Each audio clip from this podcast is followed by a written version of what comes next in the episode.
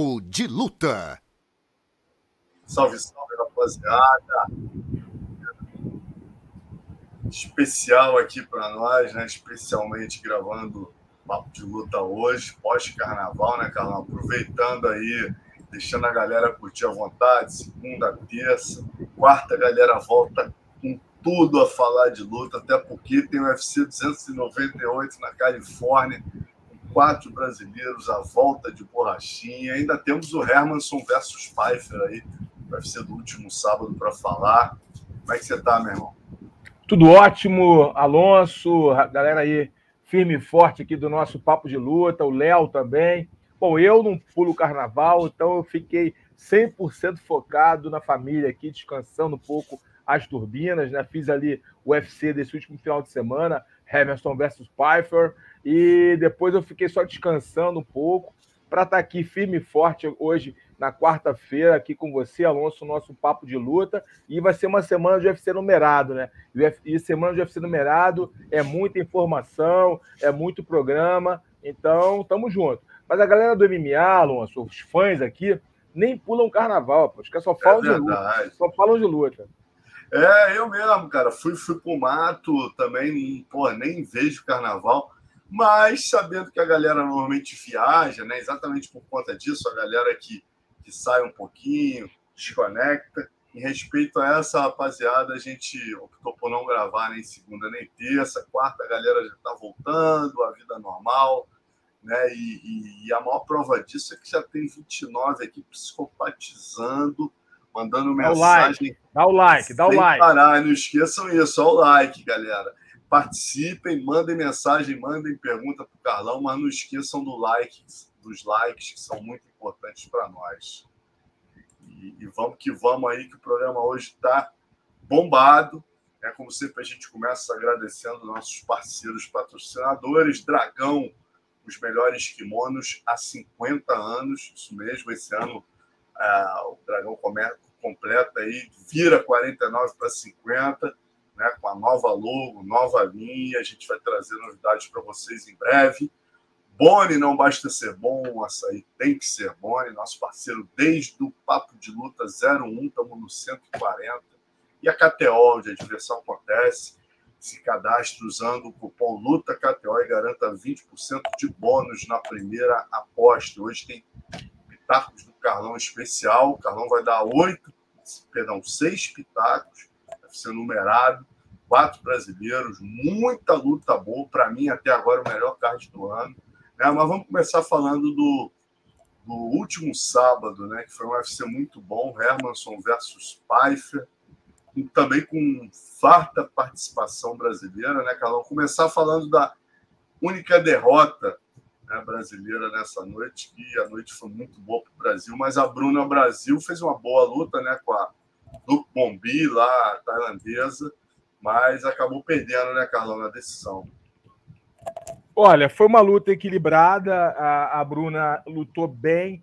O que faltou para a Bruna, na minha opinião, foi agressividade. Eu acho que ela poderia ter sido mais agressiva. Quando ela ficou esperando muito o golpe, o golpe certeiro, o melhor momento para atacar, a, a, a Loma começou a conectar os golpes, começou a se movimentar, trazer certa dificuldade para ela. O que faltou, na minha opinião, foi agressividade, né? ou seja, transformar ali aquela vontade dela em ação, em atitude, para pressionar a Luma e começar a criar ali as brechas para limpar o jogo dela. É, faltou isso para mim. Eu acho que ela ficou um pouco passiva, esperando o melhor momento, e o melhor momento não aconteceu. E em relação a isso, a tailandesa foi marcando os pontos. Eu acho que foi faltou, sabe, aquela vontade de vencer, de ir para cima com tudo, de conectar os golpes, de encurtar, de deixar a, a, a tailandesa desconfortável. Eu acho que ela deixou a tailandesa gostar do ritmo da luta. E aí a derrota veio. É algo que não aconteceu com o Carlos Prates. Você Ui. disse no Pitacos passado, né, cara? Foi o que você mais cravou ali que você não tinha dúvida, tá estreando, mas fiquem de olho que esse cara é acima da média. Errou com ele, ele já era. Fez jus às suas palavras contra o Trevin Giles, nocaute no segundo round. Você não pode errar com ele. Você não pode errar com ele. Se você errar com ele, ele vai te pegar. Essa é a verdade. Você não pode errar com ele, Alonso. Entendeu? Se você errar com ele, você, você, ele já era. Ele vai te pegar. É, é, é um cara muito difícil de lutar. É um cara cheio de quina. É um cara oportunista. É, é, é um cara que, sabe, quando ele acha o tempo ali, é, é difícil, cara. É, é, um cara difícil de lutar. Esse menino aí, é, é, ele, tipo assim, ele lutou muitos outros eventos, ele vem se preparando há muito tempo para essa oportunidade e sobre agarrar a oportunidade. Lutou com um cara mais experiente dentro da organização, um cara, um bom lutador, lutou contra um cara duro, mas ele, ele mesmo o, o, ele perdendo em alguns momentos, mesmo ele, ele achou a brecha no momento certo. Então, aquele cara perigoso, Alonso. Aquele cara que você abrir um espaço para ele, ele vai te pegar, sabe? É um lutador diferenciado. É um cara que vai ganhando cada vez mais. Quando ele for ganhando mais horas de octógono dentro da organização é, e as lutas casando ali de uma forma bacana para ele, é um cara que a gente pode olhar que ele vai crescer aí. Ele vai dar bons, boas vitórias para o Brasil é, é um lutador diferenciado. Tem que ser repetitivo é, nos meus adjetivos, mas realmente eu enxergo ele como um cara diferenciado. Foi um cara preparado, entendeu? Tipo, as, as derrotas que ele já teve, a forma que ele luta, que ele foi sendo construído. É... O cara tá pronto. O cara tá pronto para ser. Muito legal, cara. E, pô, tá aí, né? Conquistando sua sétima vitória por nocaute, um nocaute técnico, né? Quer dizer, não é qualquer um que consegue sétima consecutiva aí. Pegou o experiente Giles, que já vinha de 13 lutas no UFC. Não pegou qualquer um, não. Estreou, pegando não, um cara rodado. O Giles é muito rodado. O Giles é um bom lutador. O Giles é, tem, um, tem umas brechas no jogo dele, ok. Mas não é um exuberante, ok. Mas é um bom lutador. É um cara que você deixar ele. E ele tava ganhando a luta. Ele tava, tava no momento, ele tava bem na luta, o Giles. Não, não era uma luta que o, o Carlos Pratt. É, o que eu valorizo o Carlos Pratt é essa. Ele estava numa situação difícil, mas ele achou uma brecha para poder conectar o que ele faz, o, né, o golpe dele. É aquele cara que ele fica ali numa, numa luta meio mais ou menos, andando, caminhando, o adversário dele começa a crescer, e aí quando o adversário dele cresce, abre espaço, ele bimba, vai lá e, e, e, e liquida a fatura. É o sniper, né? É o sniper. É, é o jogo do sniper. É o cara que é, vai ali controlando a luta ali, tal, tal, mas quando acha a brecha, ele não desperdiça. Essa é a realidade. Exatamente, né, cara? E o Rodolfo Vieira era uma das lutas que mais te preocupava, e eu, eu compartilhava com você da mesma opinião, exatamente em cima da luta com o Gregory, né? O Petrosian já tinha mostrado que é um cara perigoso, um cara que se defende bem das esquerdas, um cara que tem a mão dura, mas o Rodolfo obliterou, né, cara? Foi dupla trabalhou muito bem aí, né? Essa dupla aí, o Davi Ramos com o, o, o mestre de karatê dele aí, realmente os dois juntos ali no corner fizeram um ótimo trabalho. É, o Rodolfo foi uma grata surpresa, assim, tipo, não uma grata surpresa que a gente sempre espera, é uma luta antagônica, né? Era um duelo antagônico, né? É, é, Alonso e amigos aqui do, do UFC, do Papo de Luta é um duelo antagônico. O, obviamente, o Petrosian vinha com a tática de quê? De defender queda, não é isso? E usar o quê? A parte em pé dele, Muay Thai dele. E o Rodolfo vinha com a tática de achar distância, encurtar e levar para o chão. Era ali quem conseguisse impor a sua tática, né, colocasse ali em prática, levaria vantagem. É, o Rodolfo me pareceu é, fisicamente mais forte do que o adversário. Então, a, a esperança é Rodolfo se grudar, ele não, o Petrosiano não vai conseguir mais levantar, porque o Rodolfo estava muito forte, você via visivelmente ele forte. A, a perda de peso dele deve ter sido muito bem feita, né? Porque ele teve uma recuperação muito boa. Então o Rodolfo fez muito com a tática muito, muito bem feita e aplicou ela de uma forma dominante. Foi uma ótima vitória do Rodolfo. E um ponto importante, que aí tem que salientar: é, os dois, né? Tanto o Rodolfo quanto, quanto, quanto o Petrosian. É, o, os caras tiveram um, um camp mais que longo, né? Porque eles iriam se enfrentar no Brasil, aí a luta foi transferida, então os caras já estavam se estudando há muito tempo. E nesse tempo adicional, eu acho que o Rodolfo é, viu ma, mais as brechas do, do Petrosian, que o Petrosian viu ali é, as brechas do, do, do do Rodolfo. Eu acho que o Petrozeiro ficou esperando muito ali e acabou dando o que o Rodolfo precisava, a, a facilidade na aproximação. porque o Rodolfo GB é bem e tal, mas você vê que o Patrocínio estava muito receoso ali de não ser derrubado e aí e, e acabou evitando, é, não lutando, né? não trazendo a dificuldade. Ele poderia ter chutado ali chute frontal, né? É, cotovelada, começar a incomodar o Rodolfo. O Rodolfo fica um pouco receoso de entrar, e aí ele levando a luta né, para os rounds, que ele é um cara que, de lutas longas, né? Ele gosta de lutar lutas longas, é um cara de decisão tal. Não, aí ele ficou tão receoso de errar que o Rodolfo foi implacável, né? Não deu tempo e levou para o jogo dele, abafou e foi, foi golaço, golaço. É, tá aí, ó, valeu até o bônus, né? Valeu até o bônus aí de, de, de, de performance, mais um bônus que o Rodolfo ganha, né? Legal, parabéns a essa dupla aí que fez um trabalho perfeito com o Rodolfo, Mano Santana, uma série de problemas, acidentes e tal, deu a volta por cima aí, né, fazendo um excelente trabalho, estava fazendo com os Pitbulls Brothers, agora trabalhando na parte em pé, trazendo confiança para o Rodolfo. E o Davi Ramos, né, cara, que com a experiência dele, já lutou, pô, inclusive com o Islam Makachev, continuou arrebentando lá na Rússia, grande nome da DCC, finalizador e faixa preta de jiu-jitsu. A visão dele ali foi importante também, né, Carlão? No sentido foi, de foi, foi, pô, amacia a carne, não fica é, é, ansioso, meu irmão. Bate, cansa o cara. Aí você vai que ele joga o ombro, né, meu irmão? Ele joga o ombro ali no nariz, dificulta a, recupera, a, a, a respiração. Então a visão do Davi ali no solo também foi importante. Foi muito boa. O Davi, o Davi, o Davi falando as coisas certas que o Rodolfo precisava ouvir naquele momento. O Rodolfo depois falou que nem ouviu direito, né? Estava tão concentrado que nem ouviu direito. Mas, cara, o, o, o Davi foi bem, bem assertivo ali nas colocações dele, né? Conseguiu falar de uma forma bem inteligente. E eu acho que treino de equipe, né, Alonso? Não é só o lutador, é óbvio que pô, né, o, o ator principal é o lutador, é ele que está ali, é ele que, que coloca a cara dele, coloca a cara dele a tapa ali, literalmente, né? Mas, cara, é, a equipe é muito importante, cara. Você tem uma sinergia, você tem uma, uma, uma, uma, uma, um respeito, uma sinergia, entender o outro, conhecer ali tanto as, as, o, o, positivo, lado positivo, a qualidade do seu atleta, como também o, o que ele tem de ruim, para você saber direcionar ele numa hora difícil. Ah, o corner é muito importante, né? O treinador é bem antenado, antena, o treinador que conhece ali realmente o que está acontecendo é diferente. Um treinador que luta é, é diferente, né?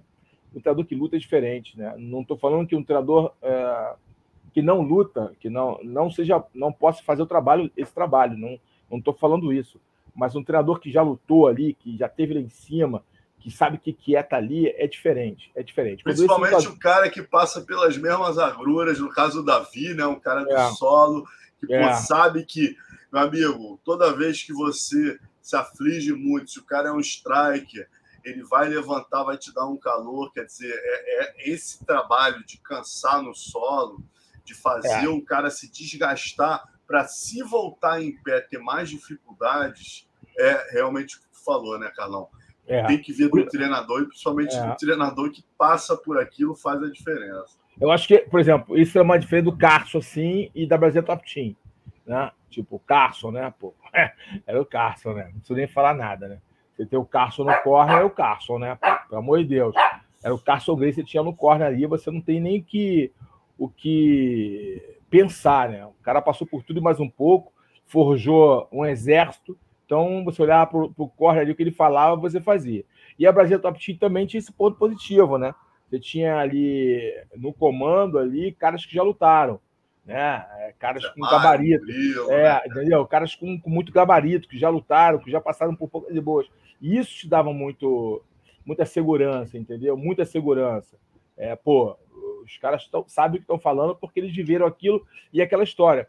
Eles, não, eles, eles aplicaram ou aplicam aquilo, né? Porque às vezes você vai para o corner. Não tô, novamente, não estou querendo polemizar nem, nem desmerecer ninguém. Eu acho que todo treinador faz o seu trabalho de forma bacana, eh, todo cara que se, se, se esforça, que estuda, que procura aprender e tem humildade também para aprender, né? Ele pode se tornar um ótimo treinador, né? Enfim, sem ter que ter subido no octógono. Isso é algo que eu acredito, né? Mas é um diferencial real quando você tem alguém no, ali no, no corner que já passou para dificuldade. Até quando o cara fala, vai, você consegue, vai, é, pô, Porque às vezes você está ali tomando uma massa, você olha para o corda, um cara que nunca passou por aquilo, aí você fala, pô, irmão, calma, calma, que o devagar com andor que o santo é de barro. Entendeu? Quando você tem um cara que já passou por ali, é diferente. Opa, esse cara já passou por aqui, ele pode ter o atalho que eu preciso. Entendeu? Tudo isso conta muito realmente, é, faz a diferença. E, e o Davi Ramos é, conseguiu é, falar com energia, que é importante, sem afobação, que é importante, e muito claro. Isso que, entendeu? Ele foi claro na forma de falar, ele foi enérgico, botando aquela energia que precisa naquele momento chave, sem ser afobado, sem ser desesperado, desesperado, né? Porque tem uns treinadores que, meu Deus. Exatamente, cara. E o, e o Gregory Robocop, pô, muito bom ver ele de novo, né, cara? Esse é outro que tem história contigo, né, Carlão? Bom pô, garoto, né? Bom garoto. Desde que ele é. Porra, ele é. era garoto, tinha o Carlão como ídolo, viu o Carlão lutar lá em Manaus, em suma, já é. contou essa história aqui no Conexão PVT. E tá aí crescendo no evento, teve aí uma derrota, mas agora chegou a quatro vitórias por nocaute nas últimas cinco lutas, com uma excelente média, ganhando do Brad Tavares, né, cara? Quer Não, dizer, foi uma vitória importantíssima, cara. Pegou ali o porteirão, né? O Brad Tavares fica porteirão, ali de porteirão. top 15, é verdade. Pô, meu irmão, porteirão ali, ó, passou por passar por mim primeiro. Ele conseguiu vencer o Brad Tavares, que é um cara duríssimo, duríssimo, diga-se de passagem. Não é qualquer lutador. O Brad Tavares é um cara de qualidade. E, e isso, cara, para ele, cara, é muito importante, muito importante que dá para ele, quer dizer, mais confiança no jogo dele, né? mais possibilidades no futuro próximo. É um cara que tem potencial. Eu, eu acho que o, o Gregory é um cara que tem muito futuro, entendeu? É, se continuar crescendo, se continuar se buscando essa evolução. Tá lá o Daniel Mendes com ele. Daniel Mendes é um cara muito estudioso. Tivemos a oportunidade de, de, de, de compartilhar muito de, das mesmas ideias. Tivemos o mesmo treinador, né, o mestre Paulo Nicolai, durante um período, enfim. É, o Daniel Mendes é um cara esforçado, faz um bom trabalho, está numa equipe muito forte, está ali aprendendo muito com o Henry Ruff também, né, que é um, uma sumidade né, no que tange a treinamento de, de, de, de, de strikers aplicado ao MMA. Então, é, é uma questão de tempo, né? É, continuar ajustando o jogo dele. Ele, ele se testou, né? Ele foi buscar treino com, com o Poitin. Né? Isso é legal pra caramba. Foi lá, pô, beber a fonte do Poitin, sentir como é que é fazer um sparring com o Poitin. Isso vai te dar uma confiança, cara. É, Poitin, meu irmão, é o seguinte, cara, eu, eu, eu falo, é, é, olhando, assim, eu tava, outro dia eu tava vendo as lutas do Poitin, vi luta do Jungle Fight dele, lá quando ele perdeu pro Kemuel Otone, né, não foi no Jungle? Foi, acho que foi no Jungle que ele perdeu pro Kemuel Otone ou, ou outro evento de São Paulo, enfim. É, vi algumas lutas dele, as lutas dele do UFC, é, é engraçado, rapaz. É, o cara é diferente mesmo. O cara é difícil de lutar mesmo, cara. A forma dele se posicionar, de ele caminhar, é um cara difícil de lutar. Eu tava tentando eu tra traçar um, um raio-x dele ali. É um cara muito difícil de lutar esse Poitin, cara. Muito difícil. E você fazer o sparring com ele deve ser muito bom, porque você vê muitas, muitos cagoetes dele, vê muitas os, algumas jogadas que ele faz e isso você colocar isso no teu jogo, né? Não saindo do seu estilo, mas trazer isso para o teu jogo é, mu é muito importante. O Gregory foi lá fazer isso. Eu acho que isso só vai, só mostra como ele está preocupado em evoluir. Verdade, Pô, sem dúvida foi um diferencial. Teve aqui comigo falando disso, inclusive elogiando o Poitin uma coisa que é muito importante, né, Carlão? Você sabe disso, que é a questão do, da preocupação com os sparres, né? todo mundo, eu, eu ouço muitas pessoas, pô, Feijão, pelo menos umas 10 pessoas, o próprio Mano Santana, treinador aí do Rodolfo, também falou para mim que trocou com o Poitin ali. Poitin, todos falam a mesma coisa, cara. O Poitin é um cara genial no que ele faz, como você falou, ele tem um cuidado com o sparring. Ele, ele sabe que aquele cara está cedendo o corpo para ajudar ele. Então ele mostra, né? Ele mostra, ó, oh, meu irmão, tá aqui o caminho, tá por aqui, mas ele segura a mão, ele não machuca. O Gregory falou, pô, cara, eu treinei com um cara assim duríssimo, eu posso dizer que é uma das porradas mais fortes que eu levei, mas ele não me deu, se ele quisesse ele me derrubava, mas ele não me derrubou, cara. A gente fez treinos duros assim, porque ele não tem a questão do ego, ele sabe que ele é bom. Então ele não precisa é. ir lá, sair é, nocauteando todo é. mundo, mas infelizmente a gente sabe, por exemplo, até no cinema, o Van Damme era conhecido por pô, nocautear colegas, não segurava o pé. Crocop, né, cara? Várias Crocop. histórias. É, falar do Crocop. É, Crocop, o, o, porra, Crocop machucava, Tem uma história machucava. que o Verdun fala que o russo chegou, quando o russo chega, e aí o russo parece que treinou, começou treinando um pouco duro, ele não gostou, já deu-lhe um canelão, o russo já abriu um corte gigante, ele nem mandou para o hospital. Ele falou: tira esse cara daqui, o cara foi para o hospital, e assim, nem se preocupou como estava o cara. Pô, meu irmão, o cara tá chegando lá para trabalhar para ele, né? Então, essas coisas mostram, né? É, um pouco é, também é, do caráter. É, é, sem dúvida, sem dúvida. Tem outros casos aí que deixa quieto, mas lutadores que não gostam de ser apertados, né? Mas tudo bem. É... mas dizem que o Poitin realmente é um cara que cuida dos sparrings e entende que porque ele precisa daquele outro corpo para poder evoluir. Isso é muito importante. Maravilha. Vamos seguir então, vamos para a luta principal, né? Vamos falar aqui do Hermanson versus Pfeiffer, né, Carlão? E você foi uma das lutas aqui do Pitacos da semana passada que você ficou naquela, né, cara? Leão velho, leão novo, né? O é. Hermanson tem sido é, um novo porteiro da divisão ali, né? Começa, pô, quer passar? Toma o, toma o Hermanson, meu irmão. Se passar pelo Hermanson, tu chega no top 10. E o pai foi, vinha bem, né, cara? Ele vinha numa sequência excelente, foi descoberto no, no contender aí e mas é. não passou, né, cara? Começou bem, isso que foi incrível. Aí que você vê a diferença do mental blindado do lutador, né? Quer dizer, pegou um garoto novo chegando com sangue no olho conseguiu, depois de perder dois rounds, reverter a luta. É, exatamente isso, cara, que você falou agora. É a experiência, a bagagem do, do Hermanson. É, e ele, ele, ele, ele foi testando justamente a questão mental do Pfeiffer, que é um cara que decide lutas, é um cara que bota a pressão dos adversários, que gosta de controlar ali a distância e o ritmo da luta. E ele foi comendo ali para as beiradas, foi frustrando o, o Pfeiffer. O Pfeiffer começou a perder a distância, e aí ele perdeu a distância. Começou, aí você viu começou, ele foi grilado. Quando ele perdeu a distância, ele começou a ficar grilado, aí já começou a andar para trás, aí já começou a se mostrar um lutador mais fragilizado. Né? É, é, o Hermanson mostrou ali, calma, ele é bom, tem 27 anos, mas ainda não dá para estar tá nessa prateleira. É muito legal isso, você pensar, entendeu? Com tipo, certeza. Assim, cara, é muito legal. É muito legal quando você vê um, um, um, um cara muito hypado, é, aí ele pega um cara mais velho, que ganha e perde, tá sempre ali, mas tá sempre ali trabalhando. Aí o cara, opa, volta, calma, calma que você vai ter seu tempo, mas não é agora calma. Então aí você dá, você dá uma, ele dá um choque de realidade no hype do cara, o cara, e cara, aqui o buraco é mais embaixo, a prateleira tá mais alta, eu preciso mudar aqui, melhorar aqui, melhorar lá. E o coroa, né, o cara, o coroa, o cara mais experiente, né, o lutador mais experiente, ele fica assim, né, aqui eu sou o porteiro. O Neil Magny fez isso agora. Entendeu? O Neil Magny fez isso agora. É, exatamente. Cara, é, Foi é, o casca muito... grossa da semana é. retrasada, né, cara? é muito legal isso, é muito legal que você vê realmente que no UFC esse negócio dos tops, dos, dos, dos tops ranqueados, é uma realidade, cara. É uma realidade, é, é uma realidade. Você vê que ali, quando chega naquele patamar ali, é um outro nível do jogo, cara. É, é, não é muito estranho isso, cara? Assim, estranho no sentido de, é de como.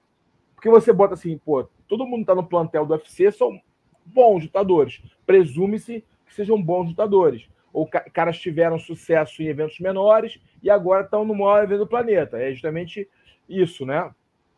Dificilmente um cara chega direto no UFC, raro, são raras. Você tem raras exceções ali de caras que não fizeram uma grande trajetória em um evento, não teve cinturão de um evento mal, e foi para o UFC. Raros, caras que vieram muito hypados por, por motivo ou outro, que já fizeram ali uma entrada. Mas na maioria não. É, são lutadores campeões do Cage Fury, do LFA, é, e assim, de vários eventos né, é, ao, é, ao, redor do planeta, que, que vão conquistar a SW, enfim, que vão tendo oportunidade de entrar no UFC. O que ocorre? É, o Pfeiffer é um cara bom, de, é, um, é um bom lutador, muito bom lutador, tem muita qualidade, mas mostrou uma fragilidade. mostrou ali fragilidade, perdeu a distância, ficou ansioso, começou a ficar um pouco mais é, tenso, começou a perder golpe, começou a, a vacilar na, na, na, entrada, aí começou a entrar nas pernas de uma forma errada, aí o, o Emerson negando tudo, botando pressão, o Emerson bota ele para baixo. Quer dizer, é, quebrou mentalmente, quebrou mentalmente. Foi muito legal. É, eu não acho que o Pfeiffer vai sumir do mapa, eu acho que ele é um cara bom, que vai continuar ali no meio, eu acho que ele pode, tem futuro, ele tem qualidade técnica, mas eu acho que não é o momento. Ele precisa de mais umas três lutas ali para ganhar mais musculatura, mais maturidade, aprender ali como que é no outro nível do jogo para seguir adiante. Mas eu acho que o Pfeiffer continua sendo um talento na organização, um cara que pode alçar voos maiores no futuro. Mas o Emerson é um porteirão, ele, o Neil Magny, o Brett Tavares, são tudo porteirão, amigo. Passou é, por gente... mim, está em outro nível no 298 a gente vai voltar a esse assunto dos porteirões, né? A gente vai voltar. E aquela pergunta que eu sempre faço para o Carlão no Pitaco, né, cara? E é, e é o que define ali o confronto entre leões velhos e leões novos. É a hora, já é. É o que o Carlão falou do próprio Pfeiffer. 27 anos. Pode, né? Talvez daqui a um ano, dois, ele vai pegar um outro top 7 vai passar, meu irmão. Pode ser até vir até ser campeão.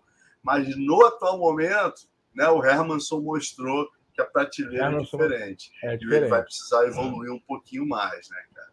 Mas a gente vai ter, por exemplo, não precisa falar dessa luta agora, Carlão, mas a gente vai ter um clássico aqui, que é a luta principal do próximo UFC, que a gente já vai falar no Pitaco do Carlão, na sequência do programa, que é o Ilha Topuria com Volkanovski, né? Talvez seja diferente o, a, a, o raciocínio. Será que é? Carlão já vai dizer para vocês. Antes disso, deixa eu só botar uns comentários da galera que está aqui com a gente. Ó. O Vai Morrer, grande parceiro também do time KTO aqui com a gente. Né?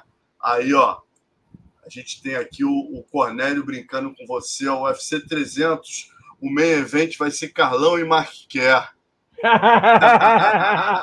Pô, meu irmão, o, o, o duelo geriátrico o duelo geriátrico. Ô, Cornélio, pô, mas essa luta aí muita gente pagava para ver, hein, meu Duelo irmão. geriátrico. Vai entrar um com, com reumatrose, vai entrar. O Marquinhos casou agora de novo, velho. Tá, tá... Cara, é, fiquei amarradão, cara. Ele tá bem, tá bem ele, né, cara? Pô, tá bem, eu fiquei feliz também. Ele, tá ele, ele, e o Coleman são dois caras, né, cara, que é, a gente acaba criando um é, carinho aí. É. A gente acompanhou o, vocês contra eles, é. aquela guerra que era. É. Mas, porra, que oponentes de alto nível, mas também com respeito mútuo do cacete, né, cara? Porra, então é muito legal ver os caras bem. É isso aí. E ó, outro aqui, ó. É... Isso aqui a gente já vai falar, Edgar. Já vamos falar disso, que é o negócio do Cerrudo com a Barracinha. A gente já vai comentar isso aqui. Se dispensou. O Sound também está perguntando, rapaz, esse negócio gera um maior engajamento, né? É, é, eu estava vendo agora também, a gente botou aqui na confraria né, um, um, um o meu colega uh, Luiz Coutinho né, botou lá no canal dele, no Encarada, um vídeo. Depois olhem lá, pessoal. É o, é o, é o Dana White participando no podcast. E aí o cara faz um elogio ao Dana, de repente o Dana levanta puto pra cacete, diz que não participa mais de podcast. Aí eu, até o Coutinho pergunta: será que isso é verdade? O que, que foi isso? A gente botou ali na confraria, a galera também ficou meio sem entender. Nem trouxe para o debate aqui, que a gente não tem nem uma opinião formada, né? É, sei lá, Pô, aqui, aqui estranho, sei lá, né, cara? É que corta a cabeça do Dana, né? Quando o Dana. É. Aí eu, o Dana tá meio rindo. Não tava, é, pareceu que o Dana tá meio rindo. Pareceu. É, eu não é, sei. É. Mas enfim. Vamos esperar. Vamos que nessa do Cerrudo com o Barracinho que a gente já vai falar também, que é, vamos lá. é estranho. Eu mandei mensagem pro, pro Barracinho agora aqui. Tava comigo semana passada fazendo conexão PVT. Tal. Vou, pô, vamos ver. que ele falou lá no Ariel, falou, falou e não disse nada. Eu acho que ele está desaprendendo inglês. Vou zoar ele aqui, porque, pô, falou pra cacete inglês lá não ficou claro para mim se a demissão foi verdadeira. Pelo que ele falou ali, a demissão foi verdadeira, em suma. Não entendi mais nada. Para mim foi, foi, foi brincadeira. Mas vamos. Tem outra pergunta aqui que, que o, o colega fez, que eu queria, antes de entrar no Pitacos, eu faço essa pergunta para o Carlão toda semana, rapaz, mas essa semana tem um dado aqui, ó. Edgar Davi, né? A opinião de vocês. Quem o Dana irá falar que será a luta principal do UFC 300? Aí eu pergunto para o Carlão, já com um dado diferente, né, cara? Que é o seguinte: o Dana, quando tem uma luta muito sinistra, que é aquela luta que vai fazer a diferença no pay-per-view, ele normalmente anuncia essa luta no horário principal. Ele faz aquele vídeo estricnado dele que ele toma quatro Guaraná em pó. Aí fala 15 lutas, né? É. Pô, brincadeira, né? Parece um locutor de, de rádio. Mas dessa vez ele disse que vai dizer qual vai ser a luta principal sem falta. Depois, na coletiva de imprensa do UFC 298, que é no meio das madrugas, né? Estranho, aí me soou, eu já fiquei assim, caramba. Na minha leitura, acho que foi o, o, meu colega Renato Rebelo que fez um vídeo no sexto round, até falando isso, e eu, concordo com ele, ele colocou no Instagram dele. É tipo assim: se fosse a luta que todo mundo queria, a Adesanya, né, contra o Dricos e tal, acho que ele faria um vídeo especial.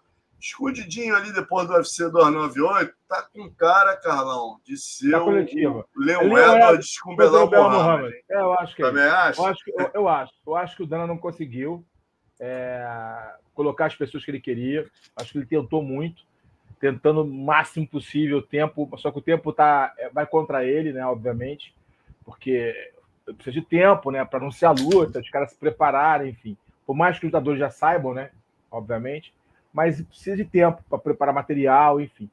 Uh, eu creio eu que essa luta, ele tentou o Poitin, tentou o Aspinall, tentou o John Jones. Eu acho que a última cartada dele foi o John Jones. E aí tentou, tentou Shimaev. Adesanya. O Adesanya também. Eu, só que aí esbarrou nos caras é, o tempo. Os caras querem se preparar mais, uma luta muito importante, dinheiro não foi o problema. Acho dificilmente o problema ter sido dinheiro. Eu acho que a questão mesmo foi do próprio lutador em termos de preparação diante do adversário que foi escolhido para lutar com ele. Eu acho que, ah, não, vou perder esse cara aí, eu, não, eu tenho que estar preparado, porque meu, meu nome, enfim, pelo meu legado. Eu acho que eu, eu, eu tô indo por esse raciocínio, tá? Não estou falando que é o raciocínio correto, que isso vai acontecer mas eu acho que ele tentou muito de no... vários nomes, grandes nomes, mas eu acho que no final do dia vai bater ali Leon Edwards contra o Belal Muhammad, que tecnicamente falando é uma boa luta, tá? Uma luta interessante, mas não é realmente uma luta grandiosa, né? Que traga ali uma expectativa dos fãs e tal. Mas é uma luta, tecnicamente, é uma luta natural da categoria. O Belal Muhammad merecia essa oportunidade de, de, disputar o cinturão. O Belal não é o lutador mais empolgante, isso é uma realidade, mas é um lutador muito eficiente. Né? Então, é uma luta tecnicamente interessante, mas em termos de, de glamour, realmente é nota 5, talvez. Entendeu? Está abaixo da média, em termos de glamour, de expectativa tal. É, o que eu acho que vai acontecer isso, né? Que vai acabar sendo essa a luta principal e faz eu, eu espero que você esteja certo que não, ele não cogite a possibilidade de tirar o Poatan da gente aqui no UFC 301 em maio é, no Rio de Janeiro. Né? Mas, é, mas o Aí teria que tá transformar o UFC Rio em, em, em UFC não numerado, né? É, mas vai voltar o Poatan contra quem, cara? Entendeu? Contra o Rio não daria tempo, é verdade. Não daria tempo. O Rio não está bem fisicamente ainda. Tive que dar uma olhada, ele não está ainda pronto para uma luta. Ele está contra quem? Contra um Kalaev? Será que essa luta também não é uma luta. Não é. Por mais que o Poitin esteja hypado, é, não é uma luta que, pô, sabe, é, que vai trazer grandes, grandes visibilidades. Seria um Poitin contra o Aspinall, mas havia ali que não vai rolar. Entendeu? Uma luta ali, ele subindo de categoria tal, pegando o Aspinall, mas eu acho pouco provável também que role. Eu acho que não vai rolar essa luta. Eu pensei no Shimaev, o Shimaev contra o Leon Edwards eu até pensei nessa luta, tá? Assim, pô, será que o Shimaev vai lutar? Mas não sei também, eu acho. Não, o Shimaev hoje, ontem ou hoje, é, voltei de viagem, foi uma das primeiras coisas que eu vi ele colocando no Twitter, lá no X, né? Falando, não vou lutar no Ramadã, não vou lutar em... Aí ele já tirou todas as possibilidades ali do. É, então, então, não tem como, tem o Ramadã realmente. E, cara, o Dricos Duplessis contra o Adesanya seria essa luta é a luta que faz sentido para a categoria e é uma luta que traria sim os holofotes. por toda a história dos dois, é, por ser o Israel Adesanya. Então é uma luta divertida, uma luta interessante. Então é uma luta que essa luta teria, teria os holofotes, mas também não sei se essa luta vai rolar. É, acho. Eu, eu, eu, acho que no final do dia vai ser Belal Mohamed versus Leon Edwards. É, é, a luta que eu acho. Faz todo sentido, meu parceiro. Vamos que vamos, Passou. então. Espero estar enganado, né? Que seja uma luta assim. É Conor McGregor, com. Conor, é... Sei lá, Conor contra Leon Edwards, uma coisa desse louco desse tipo. Conor, eu acabei de ver ele aqui na boate, porra, dançando, gatitoso, com um esquinho, com o próprio 12 na mão, gatitoso com duas mulheres é. do lado. Não vai, não vai. Não vai, não é, vai, não. não. vai. Mas vamos ver. Seria legal, mas de repente o Conor contra Leon Edwards, porque seria uma luta boa, porque seria uma luta que o Conor ia poder trocar, né? E o Leon Edwards, ia ser bonito o duelo dos dois. É. O, o, o Conor tá bem pesado, 7-7, tranquilo para ele. Eu, e, e, seria uma luta bonita dos dois. Eu, eu acho que seria uma luta bonita de se ver. A, a técnica de kickboxer do Leon Edwards contra a técnica do, do Conor McGregor. Né? É, eu acho que seria bonito de ver. Não, não, seria um cara que ia derrubar o Conor. Sei lá, é. porque, tipo, o, os caras agora vão derrubar o Conor. Aí não tem luta para ele. Entendeu? Vão derrubar, blá, blá, blá, acabou a luta, entendeu? Não tem luta para ele. Tem que ser, eu acho que o Conor McGregor chegou no nível que ia lutar com caras que propusessem trocação com ele. É, entendeu? verdade. Aí ia se ter luta bonita, valorizar o, os tickets, entendeu? Mas, é isso mesmo. Bom, então vamos para o Pitacos do Carlão, oferecimento KTO, onde a diversão acontece. Já sabe, cadastre-se usando, uh, cadastre-se no site usando o cupom Luta KTO e ganhe 20% de bônus na sua primeira aposta. Vamos falar hoje do Pitacos do UFC 298, que vai ocorrer em Anaheim, na Califórnia, no próximo sábado. Grandes lutas, né? Até agora, talvez aí, se não o melhor, um dos três, dois melhores já do ano aí. A gente vai ter vários brasileiros, Pezão versus Justin Tafa, Amanda Lemos, terceira do ranking, contra Mackenzie Dern, sétima do ranking. Henry Cerrudo voltando, terceiro do ranking, pegando Mirab de Valesville. Temos Geoff Neal, oitavo do ranking, pegando o Ian Gary. Robert Ritten, que é terceiro do ranking, enquanto o nosso Paulo Costa. E o Volkanovski, campeoníssimo, pegando o Lia Topuria, terceiro.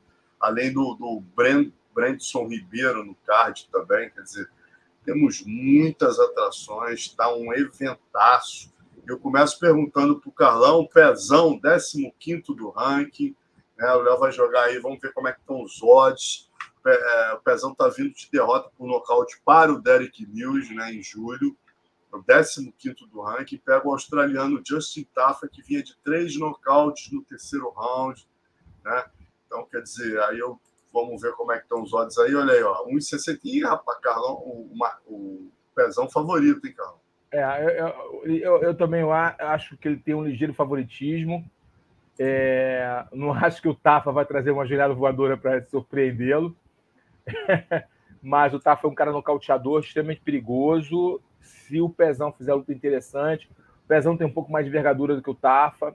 Usar essa envergadura, posicionamento é, e fazer luta de segurança, derrubar, frustrar o Tafa, e cozinhando o Tafa, desgastando o Tafa porque é, não pode errar com o Tafa. Né? O Tafa é um pegador, é um cara que tem nocautes na sua carreira, é um cara perigoso, é um cara muito forte, mas eu acho que o Pezão pode ele controlar a distância, o Pezão tem um bom background no kickboxing, controlar a distância e no momento certo buscar o encaixe ali para derrubar. Né? O Pezão já está fazendo lutas mais, mais táticas, né? Eu acho que ele pode fazer uma, é uma luta interessante para que ele use todo esse aparato tático que ele vem colocando no jogo dele, todas essas ferramentas novas que ele tem colocando, vem colocando no jogo dele para jogo. É uma luta perigosa, principalmente no início. O Pezão tem que tomar cuidado na aproximação, porque o Tafa tem mãos duríssimas, né? É um nocauteador, é um cara resistente. Nunca foi finalizado, mas eu, eu acho que o Pezão pode sim abafar, fazer aquele jogo mais tático, fazer afogando o Tafa, jogando peso, cobertor molhado, é um cara bem pesado, de quadril pesado, tem um bom jiu-jitsu e se impondo ali para frustrar o Tafa e abrindo brechas para um nocaute técnico até. Então é uma luta equilibrada, eu vejo equilíbrio sim. É, vai depender do, do, do, grau de atenção uh, do pezão. Ele precisa estar com um grau de atenção totalmente focado ali na, mobilidade, na movimentação do tafo, nos punhos do tafo, tomar cuidado na forma de, de entrar para não entrar de forma errada e receber um, um beijo, um beijinho de ombro e dormir. Então tem que tomar cuidado. Show. Primeiro pitaco do Carlão. Marcos Rogério de Lima, o Pezão, contra o Justin Tafa. Pô, muito legal ver o Pezão aí fazendo sua 17 luta, cara. Acompanha o Pezão desde os tempos lá do kickboxing, né? Lembrando que ele entrou em 2014 no UFC, no TUF Brasil 3, né? Foi um dos ali, estava nas quartas de final, é. aí, um dos, dos primeiros colocados. Então, legal ver o Pezão aí se encontrando na American Top Team e, e, e, no Top 15, né, cara? Que não é fácil. Então, parabéns aí, vamos você Pezão. E a gente tem uma luta, a Mackenzie, que, pô, cara, não é nascida no Brasil, mas para nós é brasileira, pegando a Amanda é. Lemos, dividindo a nossa torcida, né? Amanda Lemos aí, terceira do ranking. É, tá vindo de derrota, a Mackenzie está vindo de derrota por nocaute para Jéssica Andrade em novembro. Né? E a Amanda também perdeu para Jéssica Andrade. Na sua última luta, ela foi derrotada pela campeã Weili Zhang. A questão da Mackenzie é que ela nocaute em novembro, Carlão, pegando outra oponente de mãos duras. É, é ruim. Aí, ó, Amanda favorita, hein? É, eu não sei porque ela tá lutando tão em cima, né? Sei lá, é uma lutadora perigosa como a Amanda, já disputou cinturão, é, tem boas defesas de queda, pega duro, né? Bate forte. Uma luta que a, o que me deixou um pouco preocupado foi a forma da, da Mackenzie lutar com a, com a Jéssica. Se expôs muito, né? Entrou muito Contra vertical. isso é perigoso, mão perigoso, dura. E rápida, e rápida, e rápida, com uma boa velocidade. Eu acho perigoso, muito perigoso. Amanda é a favorita nesse confronto. É, a, a, a Mackenzie Dern é uma lutadora exuberante no grappling, mas ainda apresenta algumas falhas na parte de trocação. Ela, vinha evolu ela veio evoluindo, com certeza veio evoluindo sim na trocação em relação ao que ela tinha e que ela apresentava, ela veio evoluindo, mas faltou para ela um pouco de inteligência tática. E essa falta de inteligência tática ali me dá um pouco de receio em relação de como ela vai performar diante de uma lutadora é, longilínea, nocauteadora, com boas defesas, experiente como a Amanda. Uma luta difícil para ela. Vejo a Amanda como favorita desse confronto as chances da, da Mackenzie seriam se ela conseguir derrubar, né, Carlos? Fazer um jogo de, de wrestling, né? Wrestling, grappling, uma, grade, vem ali, vem fechadinha, posição. não querer trocar, não querer trocar, vem fechadinha, empurrando a Amanda para grade e buscar queda, e aí o chão dela é. Se ela conseguir dominar, colocar no chão e controlar ali alguns um minuto tal, ela vai frustrar muito a Amanda, que vai acabar, acabar entregando algo para ela finalizar. É, não que a Amanda não tenha um chão, tem um chão, já finalizou, inclusive, algumas lutas, tem até um chão, mas não dá para comparar o nível mundial de chão da, da Mackenzie Dare. Então, se a Mackenzie conseguir fazer o jogo de aproximação, de abafa, e derrubar, e ter calma, calma na construção da finalização, ela pode vencer no jogo de grappling sim. Mas também tem o outro lado, a Amanda escorregadia, tal. É, se ela perder ali a pegada, a Amanda vai ficar em pé, e vai frustrar ela e vai acabar abrindo brechas no jogo dela, como já vimos acontecer com a Dare, entendeu? Já vimos acontecer esse filme com ela. Ali ela abre brecha, quando fica um pouco cansada, acaba abrindo o flanco para os oponentes aplicarem golpes nela. Então é uma luta que ela tem que ser mais cerebral. Eu achei ela um pouco emocional contra, contra a, a Jéssica Batistaca. Ficou um pouco frustrada e foi muito emocional, muito no coração. E no MMA do, do nível que é o UFC, o coração é importante, é um diferencial, mas a questão tática, né, a aplicação da, tua, da estratégia, a aplicação tática tem que ser feita no primor, né, para que você fique vença seus adversários e fique um passo à frente. Se você ficar só no coração, geralmente você é punido. Maravilha. Bom, e aí a gente vinha falando no, no início do programa que esse assunto leão velho, leão novo, voltaria a aparecer aqui, né? Principalmente na luta principal aí do UFC 298, mas a gente também tem uh, esse confronto ocorrendo aqui no Geoff New, oitavo do ranking, pegando o Ian Gary, né? Ian Gary, é, após derrotar o Pozinib e o Vicente Luque e perder para o Rakhmonov, uma guerra de três rounds, o Geoff Liu recepciona o invicto Gary no top 10. Gary vem de vitória sobre o Magny, 12 do ranking. É, e aí, vamos ver os odds aí, Léo, vamos lá? 1,44, Ian Gary favorito, hein, Carlão? Tá com moral esse é, garoto, hein? É, o garoto é bom mesmo, é talentoso. Uma coisa que eu gosto nele que ele vai buscando conhecimento, né? Isso é legal pra caramba, né? Ele tem a humildade de buscar conhecimento, ele vai para aqui, vai para lá, vem para academia tal, vai para outra academia, faz chão com um, faz chão com outro, buscando é, evolução, se colocando à prova. Eu acho bem legal é, essa cabeça dele, nessa visão de, de, profissional que ele tem. Ele investe na, na empresa, né?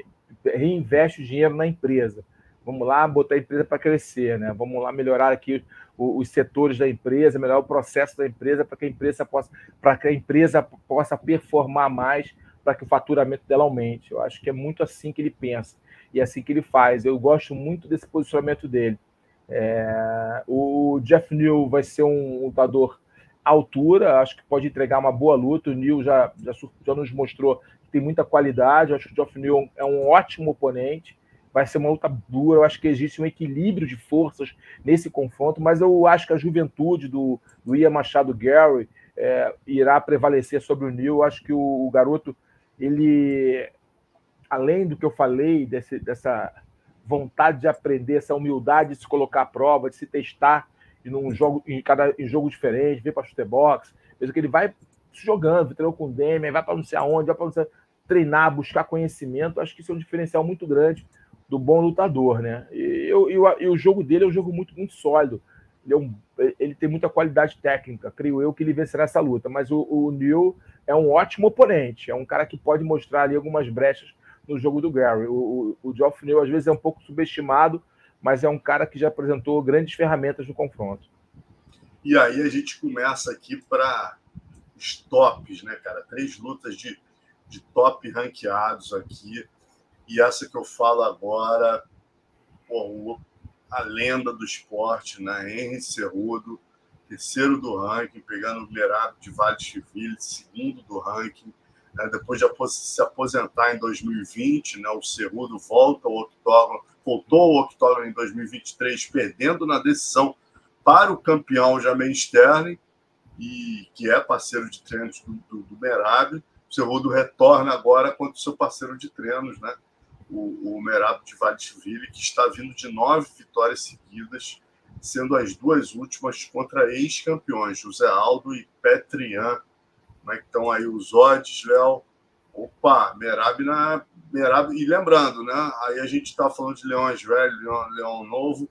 Quando a gente olha o Sherdog de ambos, parece que tem mais ou menos a mesma experiência. Cerrudo 16-3-0, o Merab 16-4-0 mas a gente lembra, o Cerrudo já vem de ciclos olímpicos, né? tem 37 anos, o Merab tem 33, e isso faz diferença, né, Carlão?